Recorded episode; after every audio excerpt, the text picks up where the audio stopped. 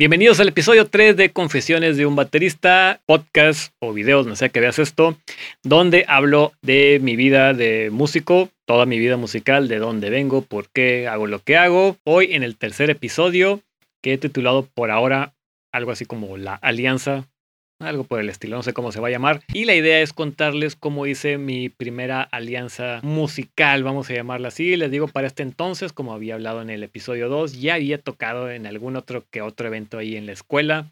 Nada absolutamente nada relevante, completamente inexperto. Y bueno, pues musicalmente hablando también sonaba así, completamente inexperto. Entonces la academia en la que había estado durante un año, donde había empezado a tocar, me salgo de ahí y la verdad ignoro las razones, pero Inmediatamente me metí a otra que quedaba un poco más cerca de la casa.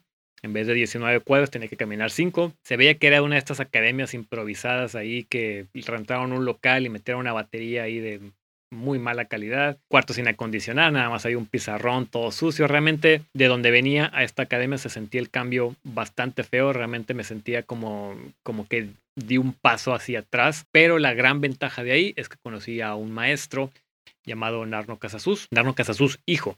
Él daba clases ahí y no sé, en las primeras, probablemente en el primer mes estuve ahí con clases con él. Me dice, oye, ¿sabes qué? Mi papá tiene una academia, Narno Casasus grande, eh, tiene una academia que está mucho mejor, las baterías son mucho mejor, está acondicionado, tenemos un método así, así, así. Mi papá se dedica a eso de toda la vida, etcétera, etcétera, etcétera, etcétera. Y realmente nos llevamos muy bien. Probablemente para ese entonces yo tenía unos 12 años, creo. No, no recuerdo cómo estuvo, pero me dice algo así como que si quieres ir a ver la academia, si quieres ir a checarla sin compromiso. Finalmente fui, porque también estaba relativamente cerca de donde vivía. Fui y me acuerdo que pues nada que ver. Nada que ver ni siquiera con la primera academia en la que había estado, era, esta era otra cosa, unas baterías, eh, había varias baterías, pero me acuerdo de unas Tama Art Start, Star, creo que eran las dos, no me acuerdo. Era de Antama, pero de, gama alta. En mi vida había visto una batería de gama alta y, había varias baterías, había de diferentes, de diferentes gamas y demás, platillos de todo tipo. Ahí fue donde conocí los platillos Cillian y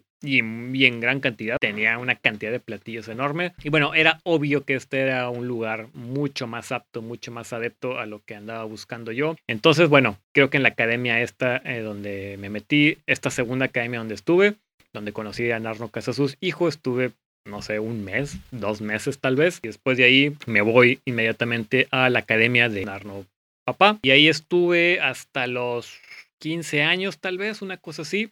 Y bueno, también el aprendizaje fue, fue bastante. Tenía muchísima experiencia dando clases, dando clases ah, desde niños hasta adolescentes y demás. Yo tomé clases con Arno Casasus, hijo, con el, su hermano Carlos, que era también muy bueno. Carlos, eh, aunque estuvo menos tiempo conmigo, realmente sí sentí que, que me dio un brinco enorme de donde estaba yo. Y bueno, me sentí muy a gusto en esta academia, aprendí bastante nuevos métodos, nuevos ejercicios, nuevo todo. Y el asunto era que no dejaba de aprender, como les decía, cuando era niño, cuando descubrí la batería, ese era una de las cosas que me llamaba la atención, que esto no se acababa. Y yo batallaba bastante para aprender este tipo de cosas, para que me saliera un ritmo y no equivocarme. Eh, le digo, nunca tuve un talento natural. Sí, ahora tengo talento, es mera habilidad, pero talento natural no tuve absolutamente ninguno. Siempre sentí que en la batería lo que alguien promedio hacía en vamos a llamar una semana, yo tenía que esforzarme tres, cuatro veces más para poder estar más o menos a nivel en esa misma semana. Era muy difícil para mí. Pero bueno, el asunto, eh, ahí vamos, les digo en secundaria, estamos en esta academia. En esta academia creo que también tuvimos alguna que otra presentación ahí en vivo, que era más que nada para papás y demás. Y todas estas fueron experiencias en vivo que fui acumulando. En secundaria, eh, no recuerdo el año, debió ser tercero de secundaria tal vez, no estoy muy seguro. Hay otra de estas asambleas que había eh, en las escuelas y bueno, fue otra de esas de que necesitan grupos para tocar, queremos grupos para que toquen de los de los que están ahí en la secundaria. Y en mi salón, pues bueno, aquel toca guitarra, aquel toca guitarra. De hecho, si mal no recuerdo el grupo, se los digo ahorita. En la guitarra estoy casi seguro que era Jaime Aburto. En, bueno, no sé, las demás guitarras no sé. En la voz también recuerdo Víctor Balone, gran amigo de, desde la infancia, de que se la aventó en la voz, no sé por qué, era así como, nos falta vocalista, pues tú. Sí, yo me la aviento, algo así fue la decisión. No me acuerdo, creo que éramos tres guitarras, un bajista tal vez, no, no me acuerdo. Iba en la batería y no recuerdo cuál era la ocasión de que celebraba la asamblea, pero por alguna razón terminamos tocando una canción de Alice in Chains, que no me acuerdo del nombre ahorita, pero bueno, los noventas al fin y al cabo. Ese evento lo recuerdo más, estuvo más divertido, estuvo como más, más consciente. Ah, estamos haciendo música, aunque realmente sonaba fatal, pero ya se sentía más como estamos haciendo música. Y lo realmente importante de este episodio, lo que les digo que fue, cambió el curso de, de mi vida, fue que se acaba todo ese evento, los demás salones presentan también, pues no sé, alguna canción, empiezan a salir los alumnos para regresar a su salón y los que llevábamos batería, que era, no sé, no recuerdo si había más, era otra persona de otro salón y, y yo, que habíamos llevado cada quien su batería, entonces teníamos que quedarnos a, desmontar todo. Entonces, mientras salían los alumnos, eh, los maestros nos dijeron, bueno, pues vayan a desarmar para irse acomodando y, y demás. Salimos de la fila y bueno, la otra persona eh, se va a la batería a, su batería y yo me voy a la batería y como que empezamos ahí medio a desarmar. Ya se estaban yendo todos los maestros, entonces realmente ya casi no había nadie en el gimnasio. Esto sí no lo recuerdo bien cómo comenzó todo, pero pues al final del día había dos baterías ahí, entonces ¿por qué no? La otra persona se pone a tocar o yo empecé, la verdad, eso sí, no, ese sí, ese evento de cómo inició, no lo recuerdo, pero el asunto es que empezamos a tocar, tocaba esta persona y luego tocaba yo y luego tocaba él y luego tocaba yo y así fue como una especie de drum battle súper triste porque obviamente era puro ruido. Había uno que otro algún alumno ahí todavía también desmontando ahí equipo y se empezó a armar ahí como una mini fiesta de que sí, y luego el otro, eh, y luego el otro, eh, y Digo, y finalmente no sé si paramos por buena voluntad o vino algún maestro a callarnos, no, me acuerdo, la, todo ese evento sí está medio nebuloso, solo recuerdo el evento en sí. Y bueno, acabamos de hacer ruido y me acerco a esta persona o él se acerca a mí, la verdad tampoco me acuerdo, no, no, no estoy muy todavía, no estoy muy claro en los detalles, el asunto es que nos acercamos, empezamos a platicar y nos hicimos amigos. Obviamente la unión era pues la batería, ¿no? Tú tocas batería, yo toco batería. Entonces esa fue como la, el punto de unión. Esta persona es, es Jorge Vázquez. Mucha gente lo conoce como Crow. En aquel entonces, no sé si ya le decían así la verdad. Pero bueno, Jorge Vázquez estuvo en una banda muy popular aquí en México llamada Panda.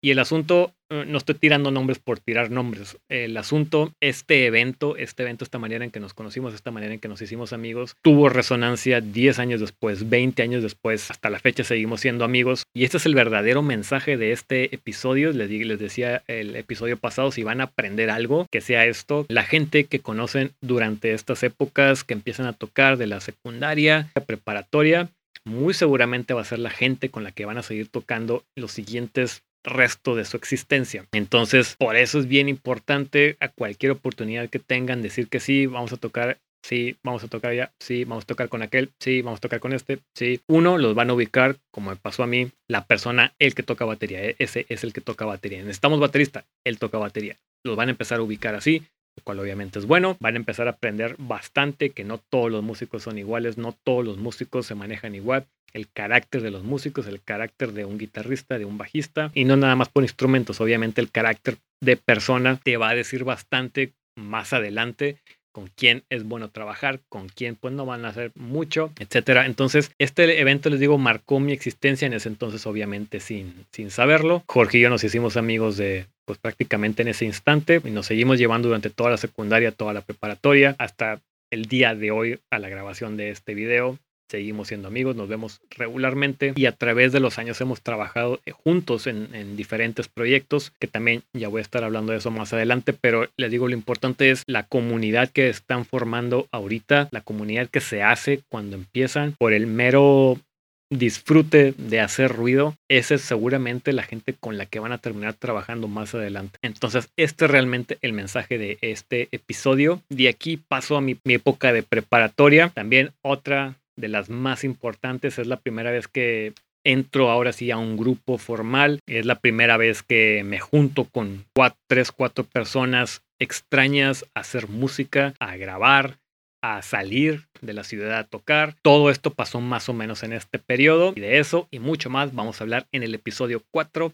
Así que suscríbete donde sea que estés viendo esto o escuchando esto, suscríbete para que no se te pase el episodio 4, que va a ser algo así como mi primera probada del mundo real y lo que realmente es estar en una banda e interactuar con músicos. Así que los veo y escucho en el siguiente episodio.